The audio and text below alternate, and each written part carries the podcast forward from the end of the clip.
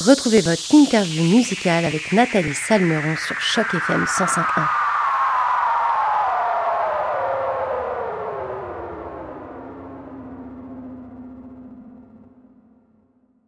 Bonjour à toutes, bonjour à tous et surtout bonjour à toi Boya. Et tout d'abord, merci d'avoir accepté notre invitation pour euh, cette interview sur les ondes de Choc FM 105.1. Comment ça va aujourd'hui Boya? Bah écoute, ça va. Bon, bonjour à tous, bonsoir à tous à ceux qui écoutent ça, je sais pas à quelle heure. Mais euh, ouais, ça fait plaisir. Écoute, euh, merci pour l'invitation. Franchement, honoré. Bah écoute, nous on est super contents d'avoir avec nous aujourd'hui, puis on va pouvoir parler de ton parcours et puis surtout de ton nouveau single intitulé Bah ouais. Alors c'est à la fin du mois de juin dernier, très récent en final tu as dévoilé ce tout, nouveau single qui s'appelle Bah ouais. Un single qui, je le rappelle, pour les auditeurs de chaque FM 105.1 est d'ailleurs maintenant disponible sur toutes les plateformes de téléchargement légal. Mais Boya, avant de parler de ce nouveau projet, est-ce que tu peux déjà te présenter pour les auditeurs de chaque FM 105.1 alors moi, c'est Boya, artiste euh, du 95 en France. Euh, c'est un département, c'est une banlieue parisienne, juste à côté de Paris. Donc euh, voilà, ça fait 16 ans que je suis dans la musique. j'ai fait beaucoup de clips, j'ai fait beaucoup de chansons. Je suis disponible sur YouTube, sur toutes les plateformes de téléchargement pour ceux qui veulent écouter ma, ma musique. B-O-Y-Y-A. Et voilà, j'ai aussi une casquette auteur, donc j'écris aussi pour les autres artistes. J'ai eu un single d'or, enfin un disque d'or avec en écrivant pour Eva Queen récemment et euh, Lina Mayem, un tas d'artistes, Ayana Kamura et j'en passe. Voilà. Alors, et toi qui as déjà travaillé sur de précédents projets, notamment des singles euh, genre Faites mes bails ou Oh mon Dieu, ou plus récemment euh, Le tir maudit, en quoi l'expérience Bah ouais a été différente? Bah, bah ouais, déjà c'est un featuring. Donc, avec deux gars à moi qui sont T2R et Alrima. Euh, sur une prod de DJ Wills, d'ailleurs gros big up à eux. Et donc euh, en quoi c'est différent? Bah, Quand tu fais une collaboration, c'est bien de, de partir à la conquête d'autres publics. Donc là, notamment le public d'Alarima et de T2R. Après, au niveau de la structure du morceau aussi, c'est différent parce que si tu es avec euh, deux artistes, bah, il faut organiser le morceau en conséquence. Donc on a dû se répartir un peu les couplets. Mais bon, c'est moi qui ai fait le refrain parce que c'est moi qui ai trouvé la mélodie. Donc euh, voilà, c'est une expérience. Franchement, ça s'est bien passé. Ils ont joué le jeu, on a kiffé, on a fait le clip. Et le son, pour moi, je pense que c'est potentiel tu de l'été, tu vois.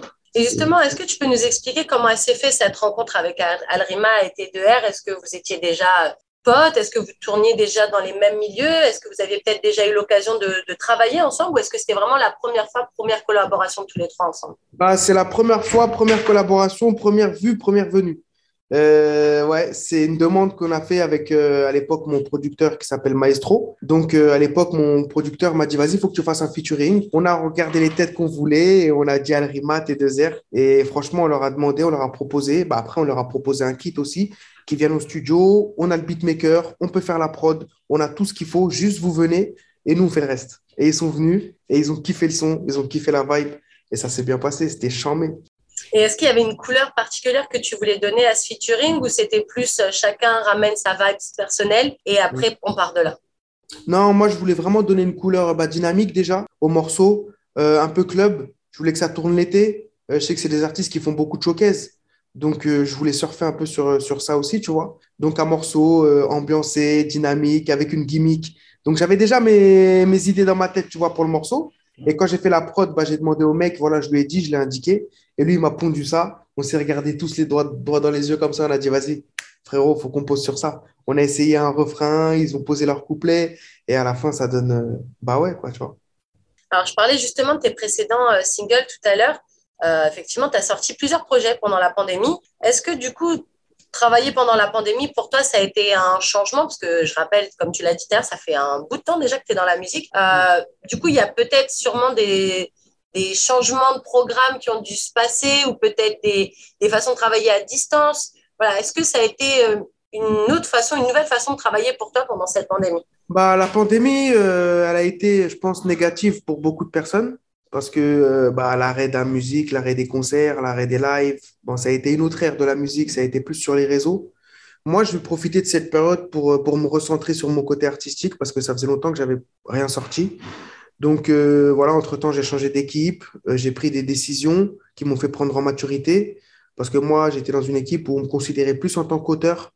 Donc là, ce qui s'est passé, c'est que je me suis plus recentré en tant qu'artiste. J'ai dit, voilà, moi, je suis un artiste à la base, donc euh, je veux faire de la musique, je veux faire ma musique, je veux créer. Donc pendant cette période de pandémie, j'ai écrit, j'ai écouté des prods, j'ai créé un univers. Voilà, et après la pandémie et pendant, bah, je suis en train de construire tout ce que je veux construire maintenant avec, avec Boya, quoi, avec, mon nom, mon nom de scène à moi. Et justement, tu parlais des trucs que tu as écoutés et tout. Est-ce qu'il y a des artistes, par exemple, qui qui t'influencent, que tu apprécies, que tu écoutes en te disant Ah, c'est pas mal ou euh, au contraire, Ah non, je m'attendais pas à ça. Enfin, est-ce que voilà, est-ce qu'il y a des artistes particuliers Ils peuvent être francophones, ils peuvent être anglophones, ils peuvent être même d'une autre, euh, d'un autre mm. coin de la planète, c'est pas le problème. Mais est-ce que voilà, est-ce qu'il y a des artistes qui font que ta musique, elle a peut-être évolué durant cette pandémie justement? Bah, pendant la pandémie, je dirais non. Euh, par contre, moi, de base de référence, j'écoutais beaucoup La Fouine parce qu'il chantait, il rappait. Donc, je me suis inspiré de ça. Moi, je suis un mec, je fais de la mélo, je fais du rap. À la base, hein, je te parle. Hein. Après, pendant la pandémie, non. Après, moi, c'est plus le courant musical qui m'intéresse.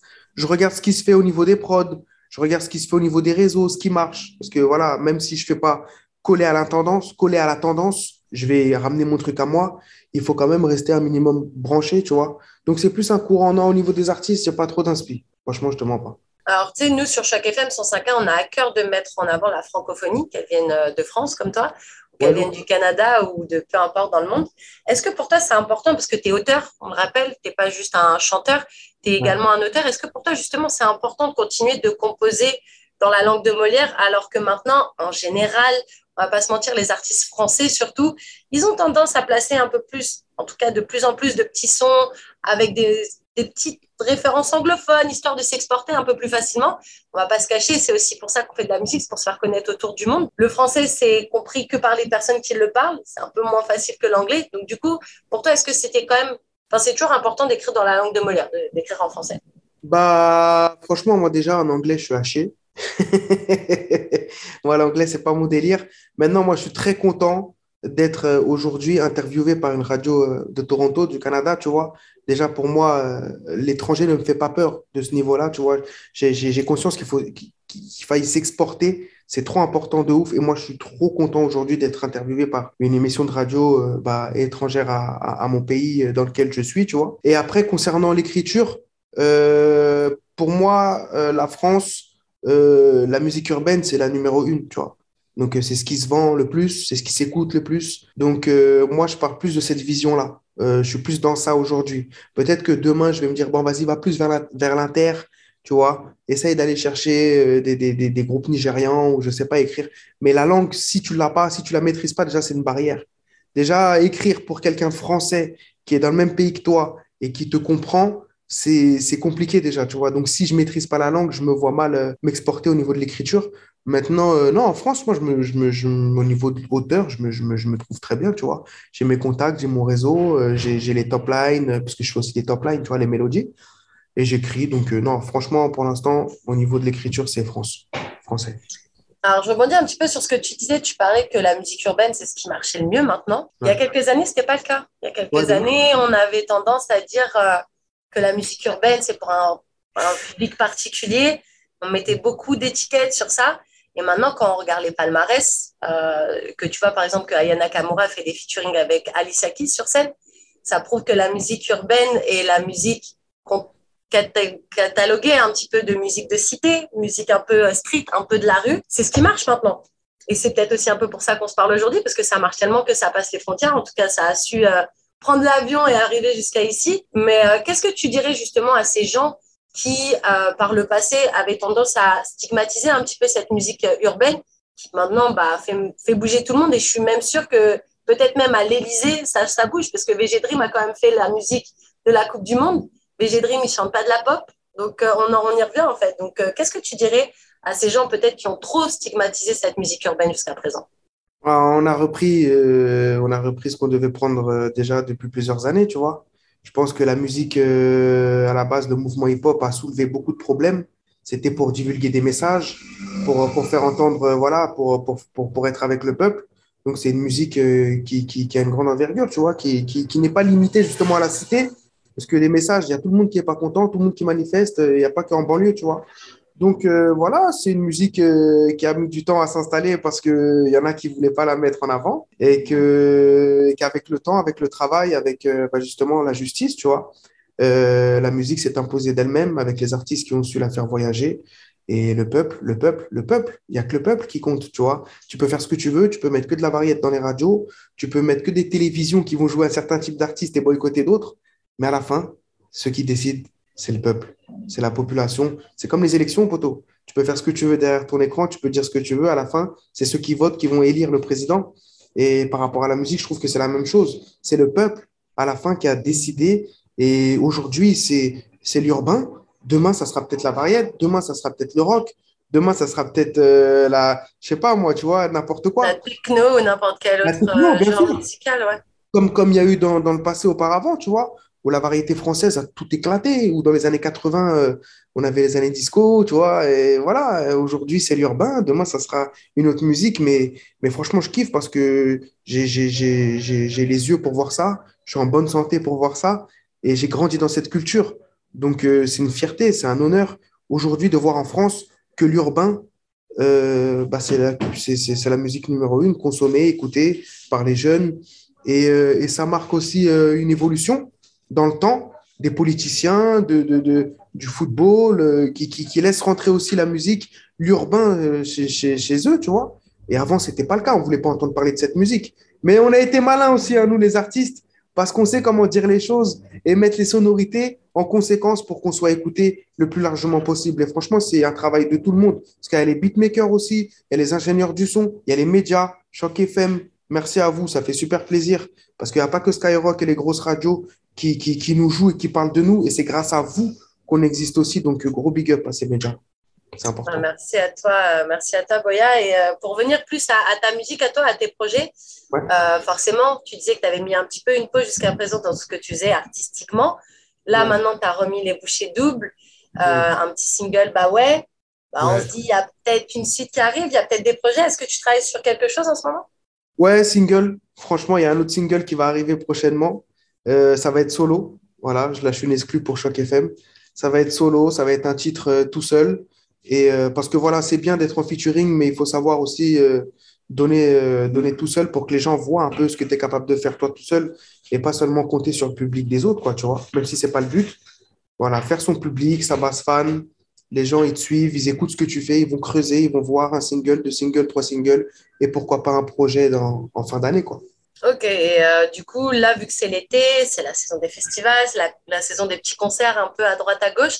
Est-ce que toi, Boya, on va pouvoir te voir sur scène? J'ai pas de date de prévu cet été. Parce que, comme j'ai dit, moi, je suis en reconstruction. Donc, euh, bah ouais, c'est venu après euh, Dimelo, après Maudit.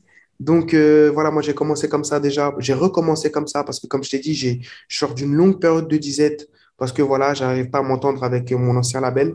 Donc, aujourd'hui, j'ai pris les choses en main pour me reconstruire. Laisse-moi six mois, un an et après, je pourrais t'annoncer des dates. Et je viendrai même jouer à Toronto si tu veux. Bah justement, tu, tu, tu me coupes l'herbe sous le pied. J'allais te demander, ah, est-ce que justement, est-ce que euh, t'exporter, faire un peu plus de musique peut-être dans d'autres régions où ça parle français Parce qu'il y a la Belgique, il y a pas mal de pays d'Afrique, il y a beaucoup de régions aussi ici au Canada. Nous, on est à Toronto, on est, on est une petite communauté francophone, mais il y a toute la région du Québec, il y a la région du New Brunswick, il y a pas mal d'endroits où ça parle français et où des artistes comme toi ont clairement leur place pour venir jouer et être applaudis. Donc, est-ce que c'est peut-être quelque chose qui, euh, par la suite, ou peut-être qui trotte déjà dans ta tête, mais quelque chose qui t'intéresse de, de, venir ici, par exemple? Moi, je viens demain, moi, si on m'invite. Si on m'invite, je viens demain, il n'y a pas de problème. Mais après, tu sais comment c'est dans ce mouvement, dans ce milieu. Si, euh, si tu n'as pas la notoriété, si ton son euh, n'est pas disque d'or, c'est toujours la même chose, tu vois. On a envie, nous, les artistes, de venir. Après, c'est financier aussi, tu vois. Euh, il faut prendre l'avion, il faut savoir les billets, tout ça. Donc, est-ce que aussi c'est rentable pour les gens qui organisent ce genre de voyage, tu vois, pour un artiste qui est en développement, parce que j'assume être en développement, tu vois ce que je veux dire? Après, euh, si c'est un artiste comme Aya, oui, il n'y a pas de souci pour la faire déplacer, parce qu'on sait qu'il y a des fonds, il y a des gens qui vont venir. Moi, c'est autre chose. Aujourd'hui, ce n'est pas ma priorité de faire des concerts, de faire des shows, de m'exporter. Ce n'est pas ma priorité.